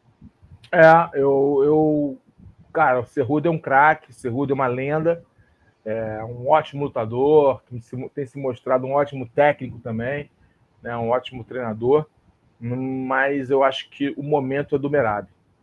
Eu acho que o Merab já treinou muito, simulando, emulando o jogo do Cerrudo. Ele sabe muito bem o que o Cerrudo faz, porque ele já passou por camps é, de Inclusive treinamento. ajudando o Aljamain, né? É, então, justamente por isso, né? Ele, ele, ele, ele era o cara perfeito para emular o jogo do, do, do Cerrudo. Então ele já ele conhece muito bem o jogo do Cerrudo. Eles vêm estudando o Cerrudo muito tempo. Então agora, só que agora muda o foco. Agora ele é a estrela principal que vai encarar o Cerrudo. Então só muda agora a, a, o foco do treino, mas o, o tipo de treino, para encarar o Cerrudo, ele já vem participando já há um bom tempo. Pô. Ele conhece o Cerrudo. Ele entende como o Cerrudo pensa. Porque ele já deve ter feito, visto o Cerrudo lutar várias vezes para ajudar o, o Aljamain imitando o jogo do Cerrudo, com certeza. Pelo tamanho, pela forma de lutar, enfim. Ele é o sparring é, como perfeito. o Pedro Rodrigues fala, o Aljamain derrotou o Cerrudo, né? Quer dizer, então isso, é, isso conseguiu, é. né? É, entendeu? E, cara, eu acho o, o Merab favorito também. Eu acho que ele vai vencer o Cerrudo. E aí o Gabriel joga em questão aqui, essa, depois da sacanagem que o Cerrudo fez com a Barracinha, merece ser derrotado. Rapaz, Aquele vídeo, aquilo, né, aquilo cara? A gente está tentando entender ainda, né, Carlão? Acho que foi brincadeira, né? Não sei. É, é, é são tudo, muito amigos, cara. É, é tudo, tudo pelo, por, pelos, pelos likes, né? Eu acho que os caras criaram uma. Né? É, engajamento tal. Eu acho que os caras criaram uma, uma história ali. Eu também. Eu acho que os caras criaram uma historinha ali para vender, para criar toda essa polêmica no mundo inteiro falando sobre isso. Aí daqui a pouco o Cerrudo aparece abraçado do, do, do abraçando o, o, Capitão América, o Barcim, aí o Barcim fala que tá tudo bem, não que foi verdade, enfim. Sei lá, cara. Esses caras para buscar engajamento, gastar like, buscar seguidor, é, fazem de tudo. Eu, eu, eu achei estranho o cara criar todo um filminho para mandar o cara embora, Será que esse povo. E, não, o Barra assim fica com os olhos cheios d'água ali. Se observar, é... ele, ele, se emociona ali. Né, é, assim, né? sei lá, é ditado, pô. Tudo foi ditado. É lógico. Ah, meu irmão. Eu não Mas sei, ele teve aqui, segundo ele falou para o, o, o Ariel Raluane agora, né? Numa entrevista que ele deu, se eu não me engano, hoje à tarde, ele diz que isso foi gravado no início de dezembro. Né? Ah. Desde então eles não tinham se encontrado, mas foi gravado em dezembro e ele tivesse sido realmente demitido, ele fez uma live comigo na segunda ali, falou pra caramba, 30 e tantos minutos, 40 minutos. E ele fala. Quando eu pergunto do Cerrudo, ele poderia ter falado: não, eu não treinei com ele dessa vez, e até se defendendo, falando: não, dessa vez a gente combinou de eu não treinar. E ele em nenhum momento fala isso. Ele fala que, pô, o Cerrudo vai arrebentar, que ele é o Triple C, entendeu? Então, é. É, sei lá, né, irmão? Me parece um pouco de, de historinha, né? De narrativa para ganhar engajamento, narrativa para ganhar alguns likes. Me parece. Posso estar completamente errado, mas me, não sei, cara. É, é também, é muito, também. Não, muito não, bem não editado, muito bem editado, muito, sabe, muito produção para falar aquilo, mandar ele embora. Sei lá. E o Cerrudo é muito isso, né, cara? Ele curte essas paradas, esse jogo do, do trash talk e tal, do, é. do marketing. Até para criar um, é um grilo na cabeça. Até para criar um grilo lá pro outro lado, entendeu? Pô, tô sendo um treinador do wrestling, ele tava lá, eu, houve mudança no treino, o treino mudou, como é que ele vai lutar agora? Vai lutar como? É, e ele, cara, e, e, assim, você conheceu o Barracin no início? Pô, cara, eu conheço a Barracin há, sei lá, uns uns 15 anos aí por baixo. E, cara, a amizade deles é, é, é genuína, é de verdade. Ele falava de mim, para mim, do Cerrudo, antes do Cerrudo sonhar em MMA, o Albarracin já falava dele, o olho brilha. Então é como se fosse o garoto que ele viu ser campeão olímpico. Poxa, o, o, o Cerrudo tem um carinho por ele enorme. Pô, é, fazer um papelão daquele, humilhar é, o cara. Para mim, pra mim é meio caô, tá? É, vai aparecer agora, aí, aí, sábado agora vai aparecer lá no trenzinho junto é. com pegadinha do malandro. É. sábado a gente vai ver, sábado a gente vai ver. Sábado a gente vai ver. Vai ver Bom, vamos lá. seguir, vamos seguir, vamos seguir Agora, assunto. se ele fez isso, ele, ele, foi, ele foi um babaca. Porque a gente não precisava expor o cara para ganhar é, like. Se ele fez dúvida. de verdade, não precisava expor o cara para ganhar like. Se foi verdadeiro. Se foi é, de verdade, o, o Renan tá Renan está falando aqui, o Cerrudo colocou no Instagram, o capitão está de volta. Aí, aí, tá vendo? Bom, tudo bem, meu irmão? É. Tudo para ganhar like, meu irmão. Esse cara não me engana, não, bicho.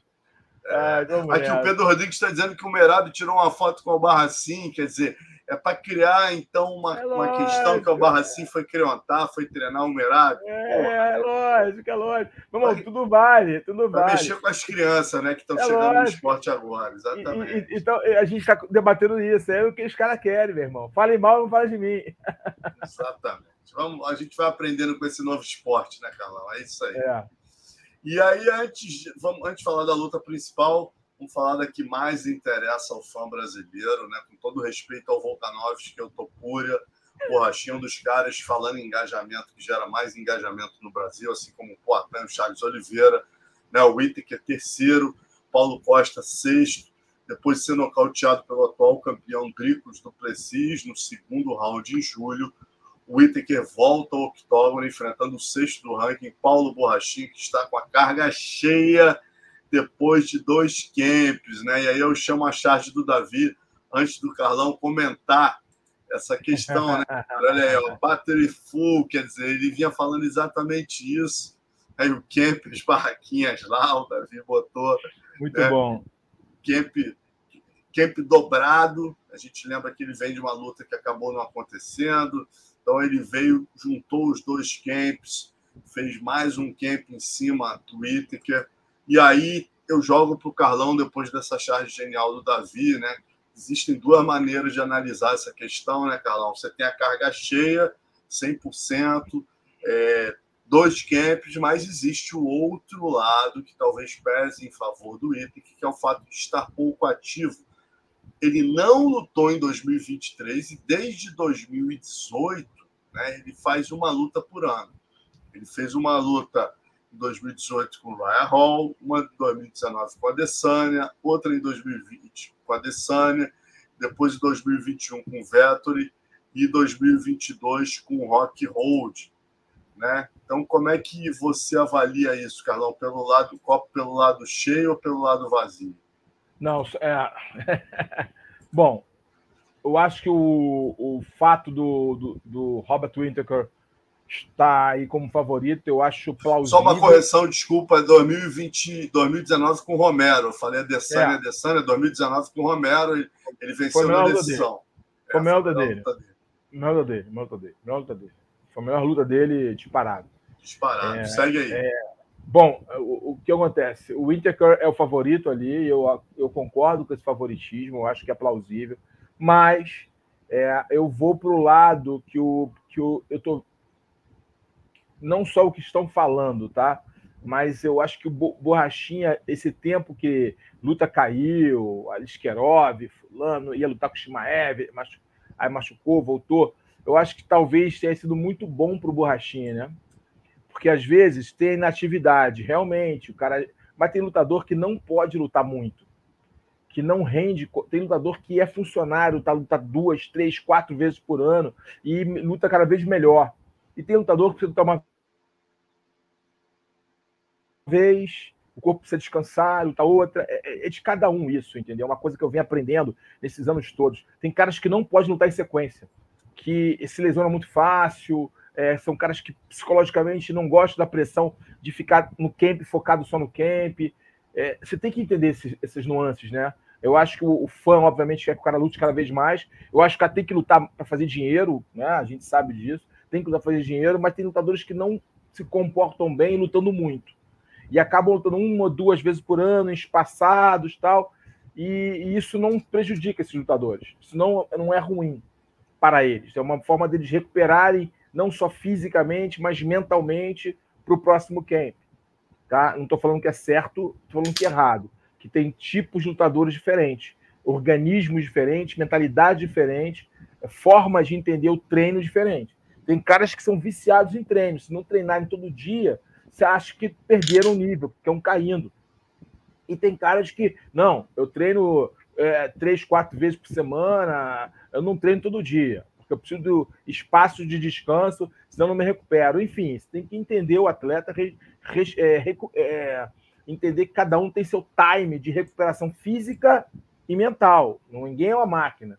A parte mental de suma importância é o que compõe um bom lutador, né? A parte técnica, a parte mental e a parte física. É o que compõe essa tríade, compõe o lutador competente, de qualidade e eficiente.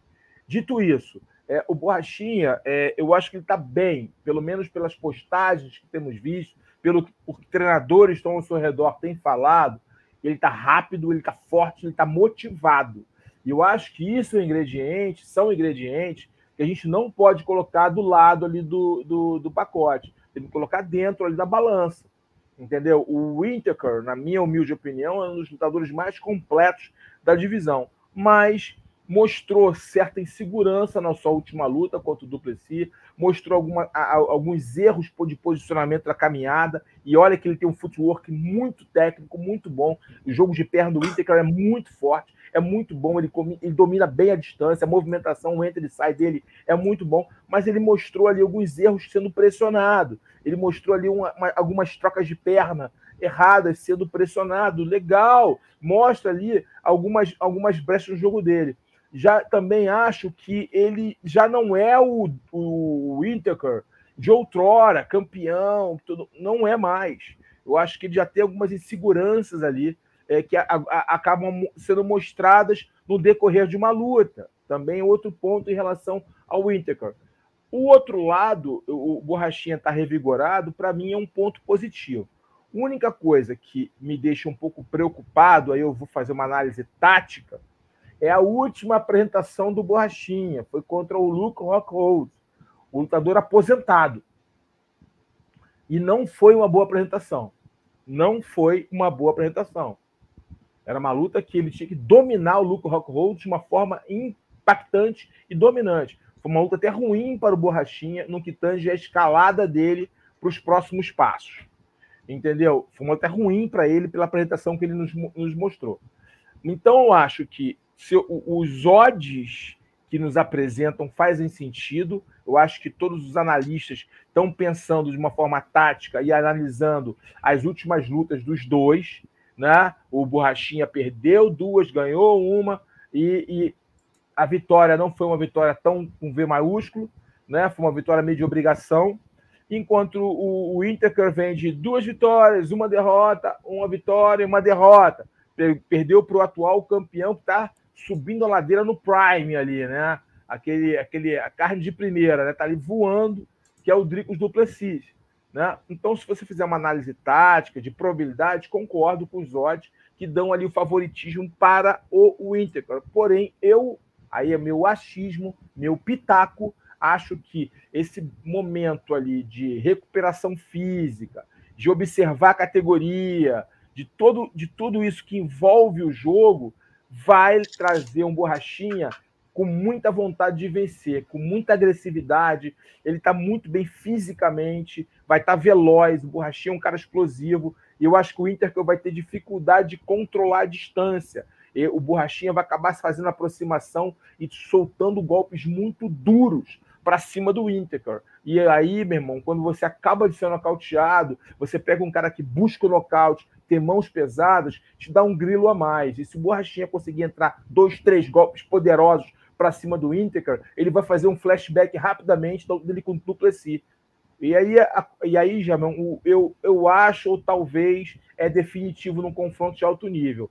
É, eu vejo aí, meu achismo, meu palpite é em cima do Paulo Costa, o Borrachinha. Eu acho que ele vai surpreender muita gente é, e positivamente e vai vencer essa luta contra o duríssimo, um craque, que é o Robert Winter, mas já não está no seu melhor momento. Beleza, aqui ó, o Alex aí, soft, o Borrachinha está bem treinado, está com fome. O Pedro Rodrigues aqui dizendo: o Adesanya no seu canal foi de Whittaker por decisão. A Adesanya que já lutou com os dois. Possível, é possível, não, é possível. É, por isso que eu falei. Se eu, se eu fizesse uma análise fria, taticamente, pegando números, percentuais, eu daria aí também o meu, favoritismo para o Inter. Eu não tô. Mas eu tô falando do meu achismo, deu Botando, feeling. obviamente, outras é, variáveis. É, botando outras variáveis. Nas últimas lutas, é, faz todo sentido. Eu tô colocando outras variáveis é, para que, que envolve muito a questão do, do desejo, da vontade. Eu estou vendo o Boatinho ali, no, no, a gente acompanha o treino, ouve que um fala, nego, aí tu liga para um, nego, cara, eu tô sentindo que esse cara tá com vontade de lutar. E ele tá bem. E o Borrachinha, com vontade de lutar, ele é um lutador perigosíssimo, cara. Ele é um lutador perigosíssimo. Você pode não gostar dele. Tudo bem, é um direito seu. Mas que o bicho é bom, tem talento, isso ele tem. É isso, a galera concordando com você. A Borrachinha vai atropelar, o Antônio concorda com o Carlão. Né? É, aqui, ó, o Pedro Rodrigues é, falando, inclusive, que ele anunciou o Secret Juice hoje. Borrachinha disse que esperou ter uma grande luta para anunciar o seu Secret Juice. Vai arrebentar de vender. É, o Gabriel também tá lembrando aqui, ó, meu irmão, não pode beber vinho. não pode, meu irmão. Não Mas tá pode. tranquilo, Gabriel. Vinho, o problema do vinho é quando é lá em Abu Dhabi. Agora ele tá é. na Califórnia já chegou com antecedência, é... também já está confuso no esquema, está super Só o Topúria para beber vinho. Só o Topúria. É, Topúria só o Topúria. E agora a gente vai falar dele, inclusive, né? A luta principal aqui. É, é, Carlão já deu os pitacos dele no Pezão, na Amanda, no Gary, no Merab e no Borrachinha. Agora vamos para a luta principal, rapaz, uma das melhores lutas. Né? Uma divisão que já estava perdendo a emoção, tendo em vista que o Volkanovski, né, depois de 10 anos invicto, 20 lutas é, invicto aí, tendo enfileirado nomes como Holloway três vezes, o Aldo uma, né, já estava ficando sem graça divisão, aí aparece o Topuria, né, cara? É, é realmente impressionante, 14-0, seis lutas no UFC, três por nocaute e uma finalização. E tem um outro fator aí que traz um, um reequilibra né, a balança, trazendo emoção a questão do Topuria poder sim vencer o campeão, que é o fato do campeão pela primeira vez estar vindo uma sequência aí de duas derrotas, né? Tudo é, bem, mas... Makachev, campeão é, dos pesados, sendo a última há quatro meses por nocaute. E aí a gente tem aí, olha, Topuria favorito nos odds da KTO. Essa eu não esperava, Carlão. Mas olha só, aí que tá. Não, não, tudo bem, tá bem legal. Eu acho que Topuria também eu acho que para muitos é favorito. Eu acho que é. Para muitos, é, tá lá e cá, tá lá e cá, tá lá e cá. Você deu uma, dá uma conferida aí em todos os analistas, tá lá e cá. É, mas é legal, olha só. É, eu aponto, eu, ó, eu sou fã do Topuria e sou fã do Volkanovski. Já, já, já falo de, de antemão. Eu acho esse moleque ali impressionante. Já havia falado isso nas transmissões do UFC Fight Pass. Quem acompanha sabe. É, que eu eu tô no hype desse garoto, mas outro lado tem uma lenda, um cara que construiu uma, uma carreira impressionante. E aí ele vem de duas derrotas, mas, pô, na categoria de cima, velho. Contra um Islam Makhachev, pô. Sendo que a última ele pegou em cima da hora, tava mal de cabeça, tomando os goró, foi lá e tomou-lhe um, um, um, um, pau, né? E a gente não precisa mais falar sobre isso, todo mundo sabe. Obviamente que foi há pouco tempo, então, né? É, recuperou 100%, aquele nocaute, está 100% preparado, o Kemp tem sido legal. E eu estava até indo para o campeão, tá? Mas uma coisa me acendeu aqui. Além do. Porque eu achei que o Topura tivesse muito. Ô, oh, meu irmão, vou pegar esse cara como. Eu até entendo que é o Trash Talk, é legal, já falei mil vezes aqui. O Trash Talking faz parte, é um novo momento, esporte de luta de, de, de MMA, entretenimento esportivo entendeu? A gente, o UFC é uma empresa, precisa vender lutas, precisa criar essa expectativa dos fãs, os fãs precisam debater sobre as lutas, os podcasts, enfim, tudo isso gira em torno disso, do entretenimento esportivo, concordo? Né? A NBA faz isso muito bem, a NFL faz isso muito bom, tivemos agora o Super Bowl, pô, meu time perdeu, mas tudo bem, faz parte, por pouco, 49ers, São Francisco para forever, tá tudo tranquilo, é, fiquei muito chateado. Ver aquela Taylor Swift lá, é, mas tudo bem, tá tranquilo. É, mas o que eu tô falando é o seguinte: é, cara, o que me deixou um pouco preocupado foi o Volkanovski falar que tá afim de sair de, que tá afim de subir de categoria. Tá afim de ir pros leves, que não tá legal para ele mais nos penas. Ah. Isso me deixou o meu alerta ligado. Tipo, o, ou seja, bater peso para ele já não tá legal. Já tá sentindo que bater peso é um problema, é um homem experiente, são 26 vitórias, três derrotas, é um cara que perdeu duas lutas, mas perdeu na categoria de cima para o campeão, é, e 35 anos de idade, e o bater peso para ele não tá legal. Ele falou assim, eu, eu gostaria de me testar na categoria de cima, já começou a falar sobre isso. Eu gostaria de subir de categoria. Tem muitas lutas interessantes nos leves, tem mesmo, muitas lutas interessantes para ele lá em cima. Isso já é um indício que o corte de peso não está sendo saudável. Entendeu? Que há um desgaste acima da média no, no corpo de peso, que já é algo desgastante para qualquer lutador. Né? É, e eu estou sentindo que ele está um pouco. É, obviamente, a gente tenta pegar ali uma, uma, uma brecha ou outra numa entrevista, uma brecha ou outra num vídeo, mas ele já me parece um pouco meio desgastado com esse negócio do corte de peso. E aí ele pega um lutador de 27 anos, invicto, subindo ladeira, com muita vontade, sem medo de ser feliz, realmente é, nos dá alguns indícios ali que podemos ter uma troca de coroa. Apesar de eu sempre achar que o campeão é o favorito, eu tenho que fazer uma análise aqui dentro do que eu acho, numa, numa tentando ter uma visão bem é, ampla de todo o jogo, não só questão técnica, questão tática, mas de outras coisas que também vão sendo colocadas na balança. E o fato dessa narrativa, antes de uma disputa de cinturão, de um atleta que já não está muito feliz, que está pensando em subir de categoria, tal, isso mostra alguns indícios. Vindo de um tá... nocaute também. Vindo de um nocaute, que não é ele não está muito feliz com essa coisa de cortar peso. Ah, mas quem fica feliz? É, mas ele vem cortando esse peso já há um bom tempo, já deve ser uma coisa normal para ele. A, a, a, forma de corte de peso já é algo que está ali, né, na, na, mão da equipe, na mão dele. Mas quando o cara vai ficando mais velho, o cara ficando desgastado, aquilo já, já começa a se tornar algo em que incomoda. E aí o atleta geralmente não consegue performar da forma que performava. Vocês entendem o que eu quero dizer? Enquanto do outro lado tem um Topura que está no frescor é um pouco mais baixo ali, é, é um cara, entendeu? Tá no frescor, entendeu? Então, quer dizer, é uma luta. 27 anos, né, Carlão? Contra 35. É, 27 anos, muito me menos guerra, 14 guerras contra é, 29 guerras.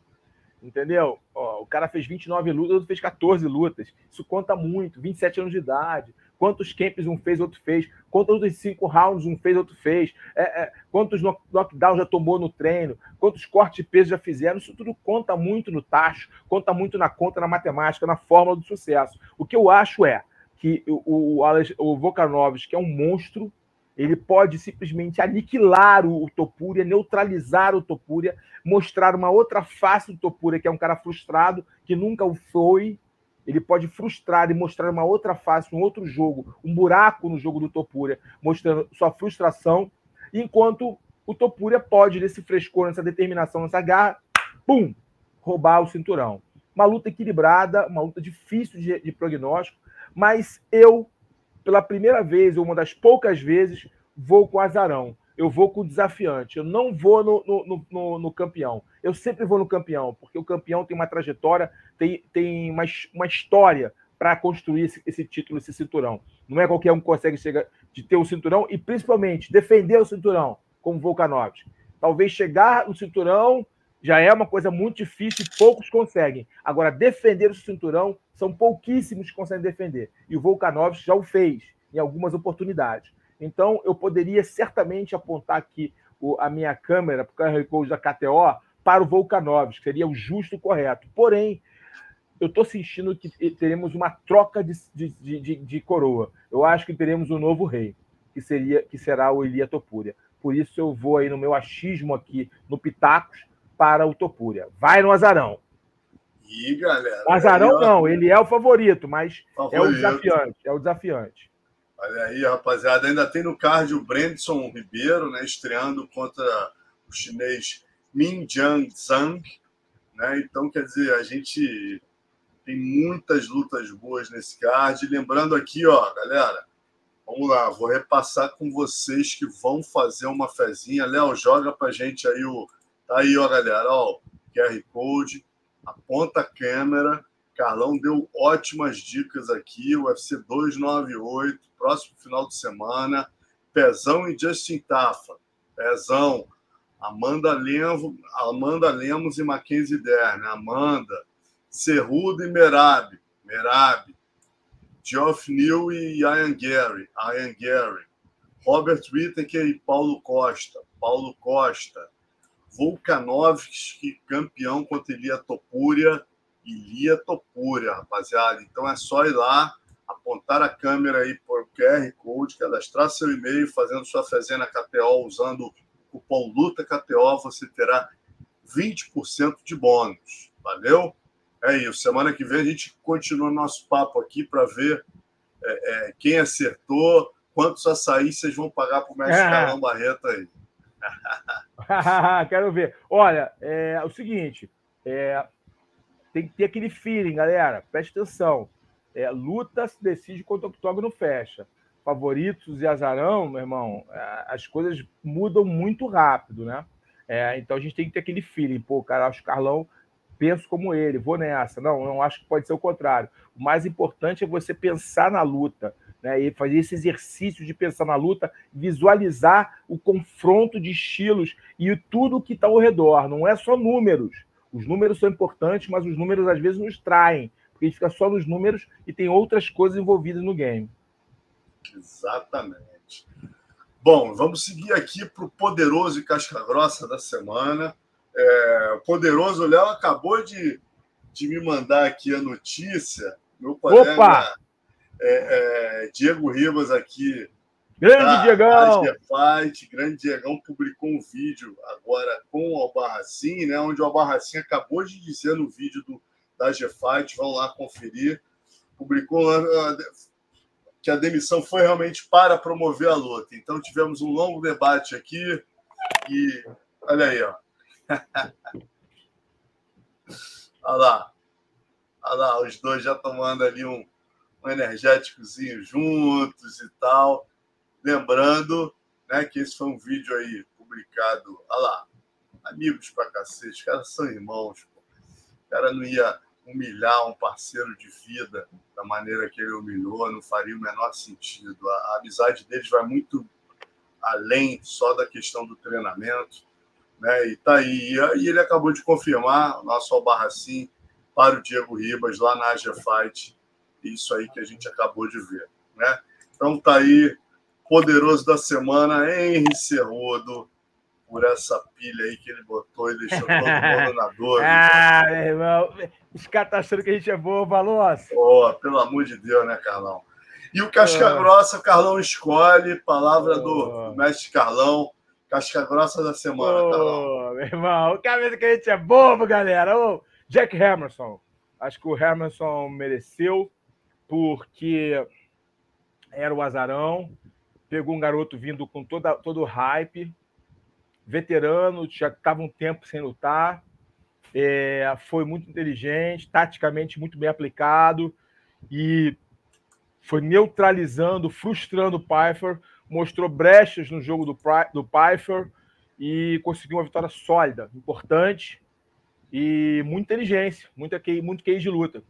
Um cara já tarimbado, um cara já desgastado, já fez grandes guerras, já não está no seu melhor, mas usou a experiência para vencer. O, um garoto estava subindo a ladeira correndo, deu aquela freada. Opa, garoto, calma, calma, que o seu, a sua hora vai chegar, mas ainda está cedo.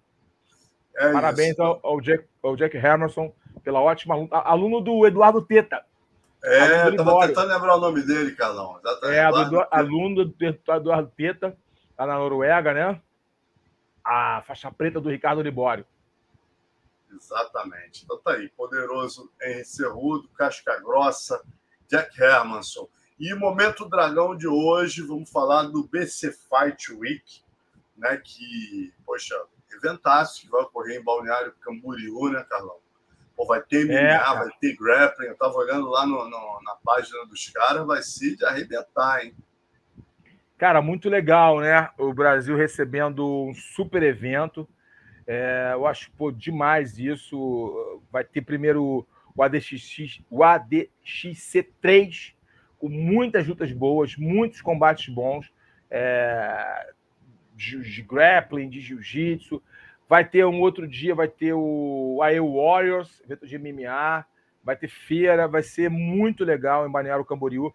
Balneário Camboriú é, vem, o prefeito lá vem apoiando muito a luta agarrada, o jiu-jitsu, é, especificamente. Os caras montaram uma equipe lá, uma academia, né? Os, os, árabes fazendo um ótimo trabalho lá. É legal esse evento que eles é, é a luta né, de grappling é dentro do octógono, dentro do cage. Né? É, e a regra é tipo 10 a 9, 10 a 8, igual o MMA. Só que no grappling, cara, é muito legal. E eles têm usado muito lutadores de, de jiu-jitsu de alto nível, né? Lutadores de grappling de alto nível, contra caras do UFC, inclusive. O Aljamain Sterling já lutou o evento, né? Ganhou, inclusive, entre outros. E é muito legal. É, vai, a Jennifer Maia vai lutar o evento contra a. Meu Deus, contra. Agora me fugiu a memória. Minha do jiu-jitsu de altíssimo nível. Até dar uma olhadinha aqui. A Jennifer Maia vai lutar contra a minha duríssima do jiu-jitsu, campeã mundial. Agora, cabecinha aqui. Ah, é contra, pô, contra maior, né? a Bia Mesquita, contra a Bia Mesquita, esqueci aqui a Bia Mesquita, logo, meu Deus do céu, vou pagar 10, vou ganhar um prêmio de é. poderoso.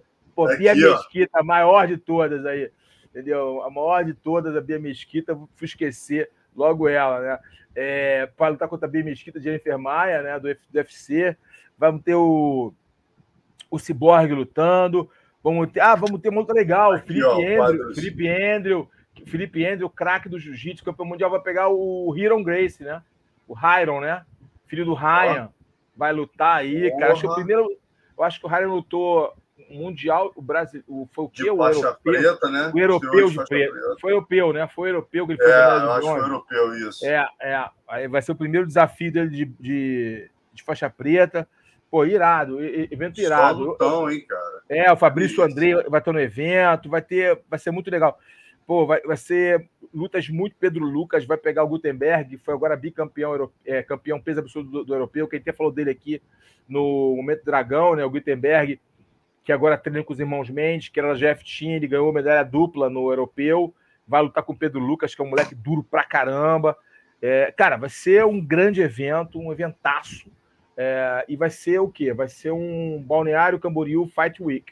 Né? O Fight Week que é um nome já usado, inclusive, no UFC, né? Então, que é, um, é um, uma semana ali só de eventos. Então vai ter o Grappling, que é o, o esse evento, e depois vai ter o Huawei Warriors, né? Que é aquele evento já tradicional que só tem nos Emirados Árabes Unidos. Eu não sei se já foi feita uma outra. Uma outra. É, eu acho que também não. Se foi feita uma outra edição fora dos Emirados Árabes Unidos. Sempre é feito nos Emirados Árabes, mas vai ser feito no Brasil, é, em Balneário Camboriú, é, no final de semana. Muito legal. Vou até falar aqui para a galera aqui o, os dias, né? Dia 24 de fevereiro a dia 3 de março. Dia 24 de fevereiro, dia 3 de março.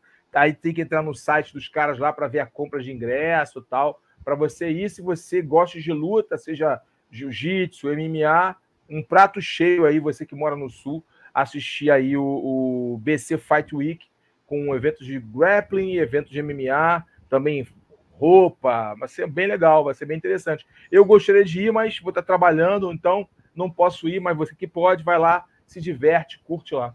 Ó, Fabrício Camões, Fabrício Morango, fera brabíssima, estava falando é. aqui, ó, que ele vai estar lá com o Itaker, ele está ajudando o Itaker para esse camp contra o Borrachinha, né? E ele, poxa, vai, é, tá falando aqui, inclusive, a, a, informação que ele traz, que a Bia está se preparando para lutar MMA. Também vai vi. ser uma oportunidade, oportunidade para ela se testar como atleta experiente de MMA. Obrigadão, Fabrício. É, eu Fica aí que eu vou falar de você já já aqui no Grande Meta Fabrício, 8, grande Fabrício. Inclusive, é, o grande Fabrício Camões, né? Grande Fabrício. E, e, é muito legal falar isso da, da Bia Mesquita, ela está fazendo transição, né?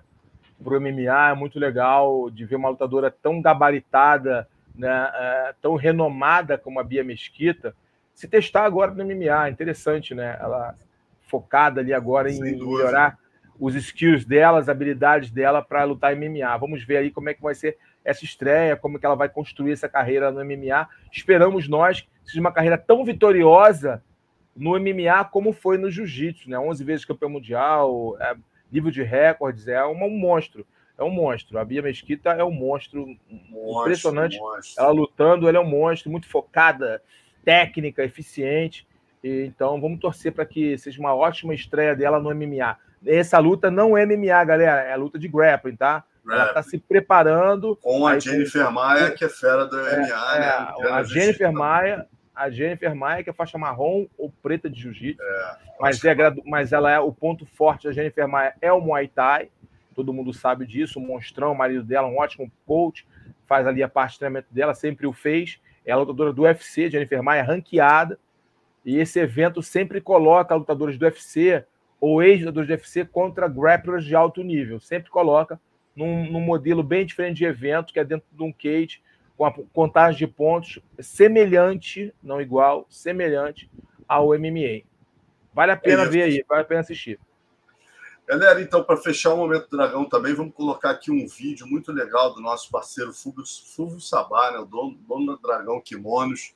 Fez uma visita à academia do Melk, né? Muito bacana essa visita. Carlão que me chamou a atenção, não tinha visto esse vídeo do Fulvio. Demais, demais. aqui esse vídeo. Vamos ver o vídeo, galera. aproveitei o feriado de carnaval e fui conhecer a academia do Melk Galvão em Jundiaí. academia é linda. Chegando lá, fui super bem recebido pelo Thiago, que me mostrou toda a academia, inclusive a parede, com algumas premiações Mika. A parte de baixo da academia me surpreendeu. Tem banheiro, tem chuveiro, tem tudo muito bem organizado, com quadros que remetem à Amazônia. Lá conheci gente de Manaus, de Tocantins, do Rio de Janeiro, de Curitiba, inclusive um francês. Eles têm um projeto social que é o BJJ College, onde tem mais de 20 pessoas instaladas ali, né? e mais os visitantes que vêm de todos os lugares do mundo para treinar aqui.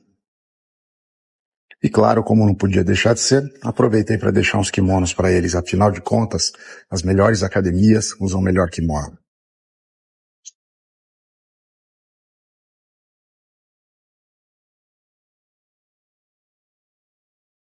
Bacana. Traga outros vídeos desse pra gente, Fúvio. Muito legal é. essas visitas aí. Esse formato para nós é muito bacana. Muito bacana mesmo. É o Melk, né? Lenda academia, lenda, linda, linda academia. academia. Jundiaí, a galera do é, interior é, São de São Paulo, Paulo aí. Uma, Jundiaí é uma cidade. Jundiaí é uma, cidade, uma das cidades de maior qualidade de vida, rapaz. Do Brasil. Top, cidade top, Jundiaí. Muito legal. Para fechar o programa, como sempre, a gente termina com das antigas, né? Essa semana eu trouxe lá no PVT, no baú, Meca 8, e aí trazer algumas lembranças para vocês desse evento. Pô, que evento, né, Carlão? A gente tinha eventos no Brasil que eram dignos de Pride, cara. Olha isso. Pô, segunda luta do Shogun contra o Tilapa lá, pô, vencendo por nocaute técnico em 50 segundos. Depois dessa luta, o Kawasaki estava presente no evento. Olha isso, tiros de meta, que bizarrice, né? E o MEC era isso, meu amigo. Era regras do Pride inclusive o primeiro round de 10 e os dois subsequentes de 5. Pô, Jorge Macaco lutando com Claudinho de Angra, luta duríssima. Ele acabou finalizando, depois, nove horas depois, foi lutar o ADCC em São Paulo. O Margarida ia substituí-lo caso ele não aparecesse.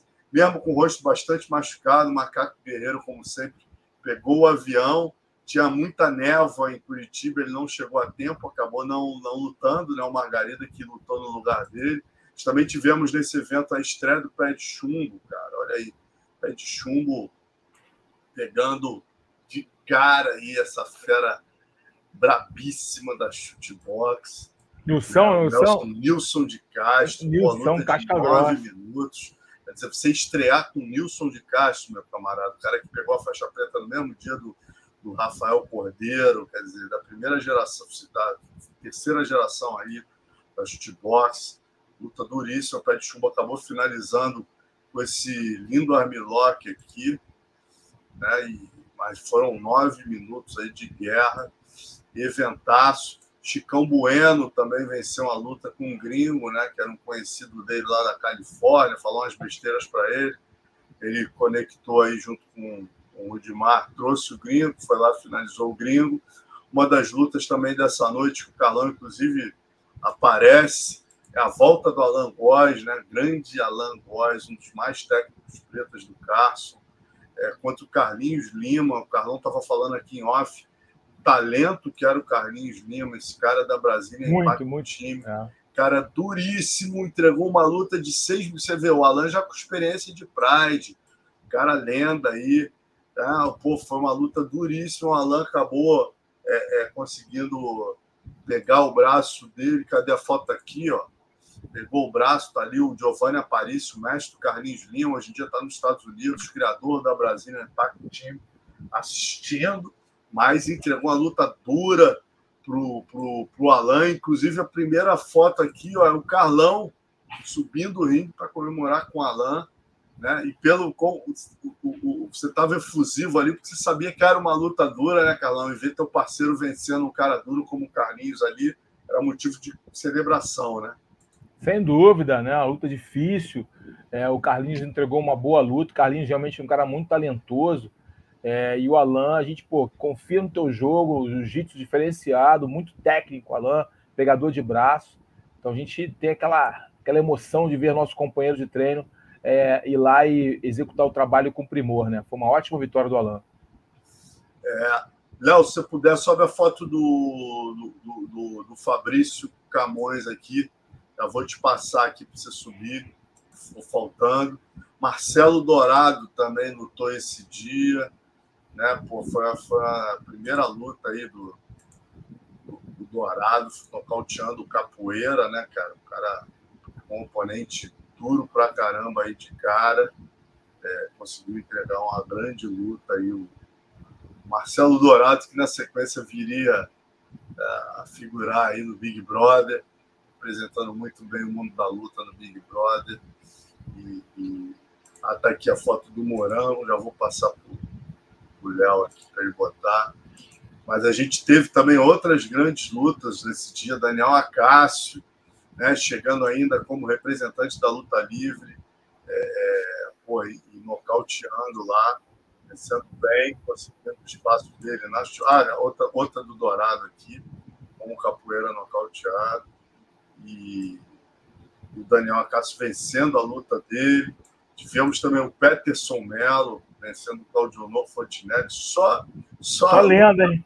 Só lenda, irmão. Que card que lutou. E, pô, falar em lenda, né, cara? Uma das lutas mais marcaram esse evento, sem dúvida alguma, Marcelo Jutz, Eugênio Tadeu, voltando aos 37 anos, não tinha nada para provar a ninguém, resolveu voltar, aceitar um convite do Rudimar, pegou o Jutz com sangue no olho, né, dizendo que, ah lá, o Vanderlei é o árbitro da luta. Cara, essa luta foi uma das coisas mais loucas que eu vi de, de, de, de espírito guerreiro, do cara não desistir, não se entregar. O Eugênio ficou semi-nocauteado, quase a metade do segundo round inteiro. Né? Terminou o segundo round, o, o ato não interrompeu, o Vanderlei não interrompeu, poderia ter interrompido, tomou muitos golpes, né? subiu o cara até para dar oxigênio para ele, mas ele é, segurou até o final, né? Marcelo Jutsu conseguiu essa vitória aí é, sobre essa lenda do esporte, né? Eugênio que botava em todas as etapas ali, lutou contra o Boiler, lutou contra o Valide, lutou contra o Renzo. Já estava, ó, ó, o braço dele, Carlão, o braço direito dele.